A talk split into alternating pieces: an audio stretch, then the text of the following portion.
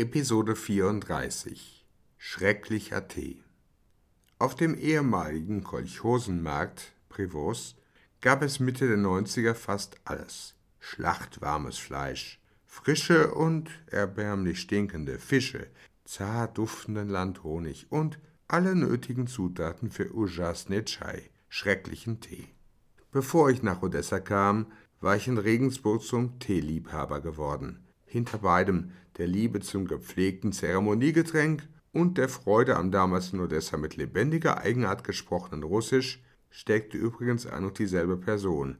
Ich werde Istvan bestimmt eine der nächsten Episoden widmen. Für diesmal möge es genügen, dass 1994 unsere letzte gemeinsame Teeerrungenschaft in Regensburg Yogi-Tee war. Den gibt's heute noch. Einfach mal beim Naturkosthändler des Vertrauens ins Teeregal gucken, dann fallen die farbigen und dezent geschmückten Packungen schnell ins Auge. Heute gibt es ein reiches Sortiment verschiedener Mischungen dieses Gewürztees. Damals gab es nur eine einzige Sorte, die eine kleine indische Firma aus Hamburg herstellte bzw. vertrieb.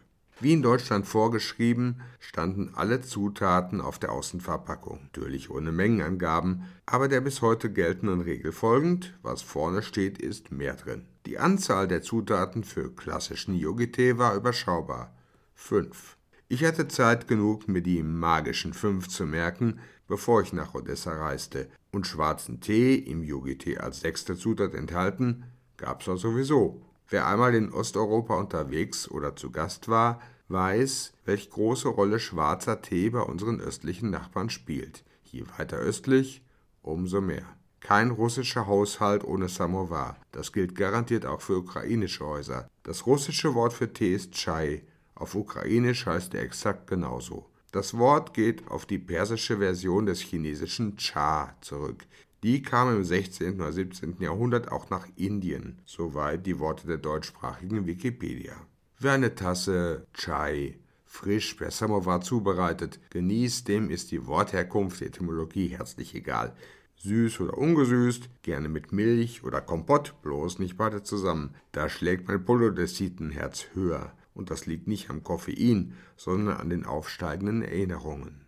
Unsere Hauswirtin, die liebe Valentina Petrovna, war Diabetikerin. Süßen mit normalem Zucker, Kompott oder Honig ging so eigentlich gar nicht dass sie sich ab und zu trotzdem einen süßen Zahn erlaubte, auch wenn sie dann mindestens einen ganzen Tag bitter leiden musste, sei hier angemerkt, denn glücklicherweise schmeckt indischer Gewürztee auch völlig ungesüßt.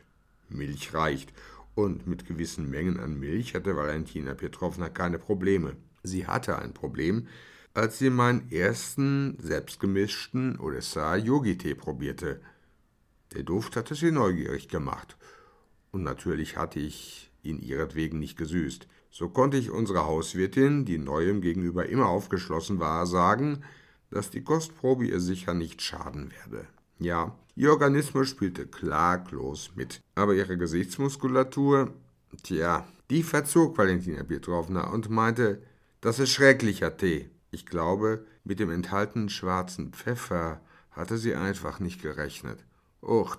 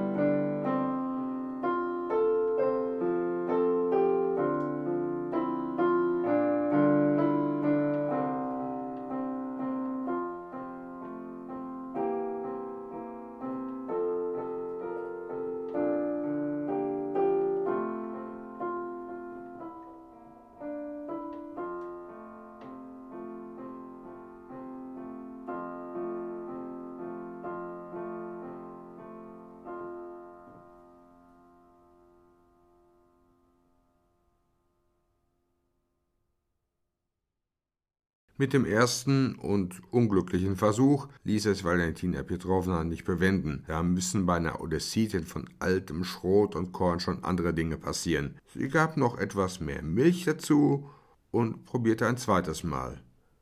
Ein dritter Schluck. Dann fragte sie nach den Zutaten. Ich nannte sie ihr. Zimt, Gewürznelken, Kardamom, Ingwer und, ja, tatsächlich, ein paar schwarze Pfefferkörner. Alles auf dem Privos erstanden.